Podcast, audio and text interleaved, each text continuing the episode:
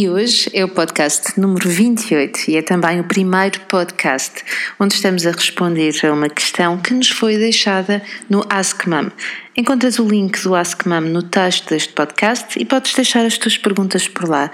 São elas que vão passar também a alimentar estes podcasts semanais. Entretanto, aproveito para te dizer que também podes saber mais sobre os temas da parentalidade e educação positivas indo a youtube.com, onde encontrarás vários vídeos com informação clara, direta e sem blá blá blá. Semanalmente enviamos duas newsletters, uma de inspiração e outra onde partilho contigo textos e reflexões mais pessoais que raramente coloco noutros locais. Assina a nossa newsletter, o link está em parentalidadepositiva.com e também no final deste podcast. Finalmente, outros recursos que tens ao teu alcance são os livros, o blog que contém mais de 2 mil artigos, o Facebook e também o Instagram. Não há motivos para não estares informado.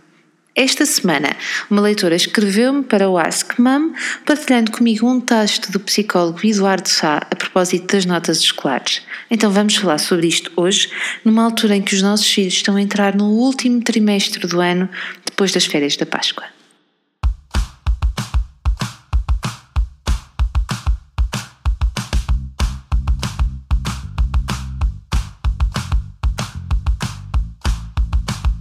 Olá, eu sou a Magda Gomes Dias e este é o podcast do Mamos da Voz. Para além deste podcast, subscreve também a nossa newsletter em parentalidadepositiva.com ou no blog mamosdeboss.com, onde encontrarás milhares de artigos sobre parentalidade, educação e muito mais. Não é que as notas escolares ditem o futuro dos nossos filhos, mas em parte ditam. Vá, não fiques já assustada, deixa-me explicar-te em concreto o que é que eu quero dizer com isto e onde é que eu quero chegar. Quase de certeza que todos nós nos teremos cruzado com alunos incríveis ao longo do nosso percurso escolar. Se calhar até fomos um desses alunos, ou na volta ainda temos filhos dessa categoria, bons alunos, aplicados e que não dão nessa área muito trabalho. No entanto, não é linear que os bons alunos sejam profissionais de sucesso, nem adultos felizes e realizados. Então, se todos sabemos disto, por que razão é que continuamos a insistir? Por que razão é que continuamos a, te- a bater na mesma tecla?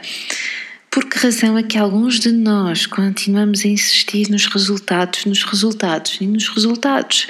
E por que razão é que, sabendo de todas estas coisas, ficamos assustados com as notas ou quando os resultados não são assim tão bons? Eu acho que sei. E acho até bem que se insista e que possamos ficar assustados. Vamos lá pensar em conjunto e vamos entender o que é que na verdade vai aqui e o que é que se está a passar. Então, vamos lá aqui pensar em conjunto. Nós insistimos porque o nosso dever é formar seres humanos que deem certo.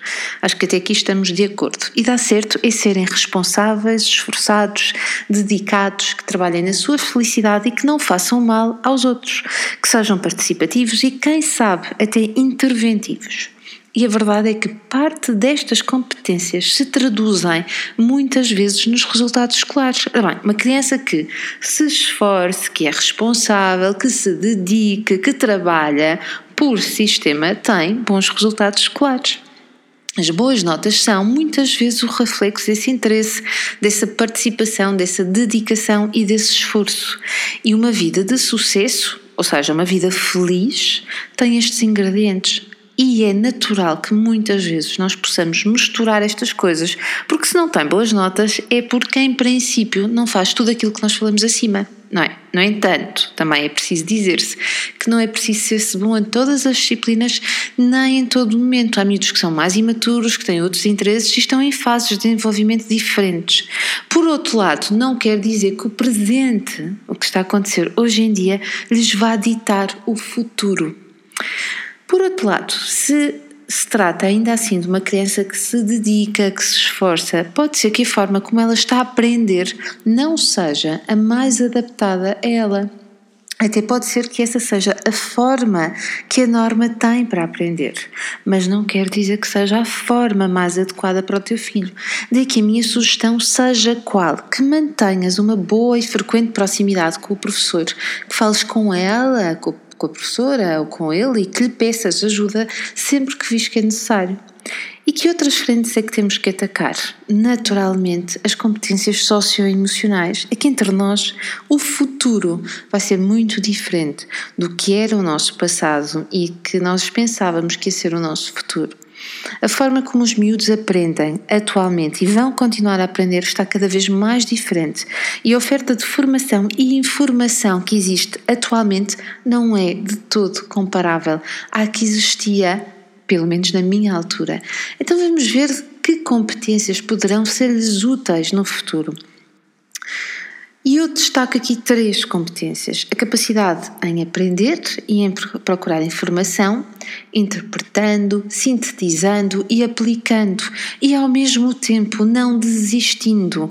E o que é que eu quero dizer com este de desistir? Eu vejo cada vez mais miúdos e adultos também que começam e não acabam. Começam, começam muitas coisas e não os levam até ao final, e que começam e entregam mal feito. E podemos fazer melhor. E de facto aí devemos insistir para que eles possam começar, continuar e terminar. E de facto têm a liberdade de desistirem e pararem de fazer aquilo que estão a fazer. É verdade que sim, mas convém também que o façam quando é mesmo uh, necessário porque desistirem a meio do percurso ou logo no início não vai trabalhar coisas como a capacidade de esforço, como a resiliência. E estamos a falar do quê? Estamos a falar para os mais pequeninos de terminarem de pintar um desenho, de terminarem um livro de atividades, de terminarem o livro que estão a ler, de terminarem uma ficha ou de terminarem um percurso de bicicleta que decidiram fazer, por exemplo. Segunda, competência, empatizar e reajustar, o que significa flexibilidade, aceitar o outro e adaptar-se. E a terceira competência, autorregular-se e saber tomar as melhores decisões, as que lhes trazem mais vantagens. Vamos então voltar à primeira competência, dizia eu, capacidade em aprender e procurar informação. Como é que isto se faz? Com conversas, com partilhas, envolvendo a criança e o jovem nas, nas coisas do dia a dia. Como é que nós trabalhamos a segunda competência que é empatizar e reajustar, promovendo o convívio com mais pessoas, pessoas diferentes, aceitando as diferenças e convidando à inclusão. E o futuro, gente boa, é inclusivo. Tomem nota disso.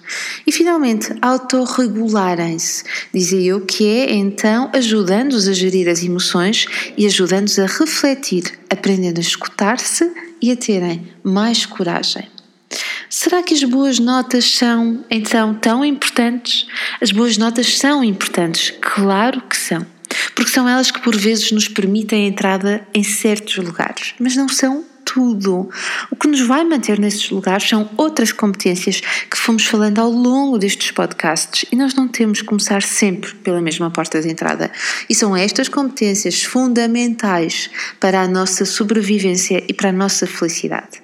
Se queres saber mais sobre inteligência emocional e social, dá uma vista de olhos à nossa certificação que vai acontecer em outubro e novembro deste ano e onde vamos aprender mais sobre este tema. Se gostaste deste podcast, se ele te faz sentido, faz um print screen à tua tela de ecrã e partilha nas redes sociais. Partilha com os teus amigos e as tuas amigas que achas que vão gostar de ouvir. Na próxima semana vamos continuar com mais podcast. Subscreve a nossa newsletter e subscreve também o nosso, eh, este nosso podcast. Podes recebê-lo através do teu WhatsApp. O link também está no texto deste, deste podcast. Voltamos com novos temas na próxima semana. Até lá! Gostaste deste podcast? Então deixa os teus comentários no blog mamstheboss.com onde terás acesso também a milhares de posts e lembra-te de assinar a nossa newsletter em parentalidadepositiva.com ou em mamstheboss.com. Partilha à vontade. Até ao próximo podcast.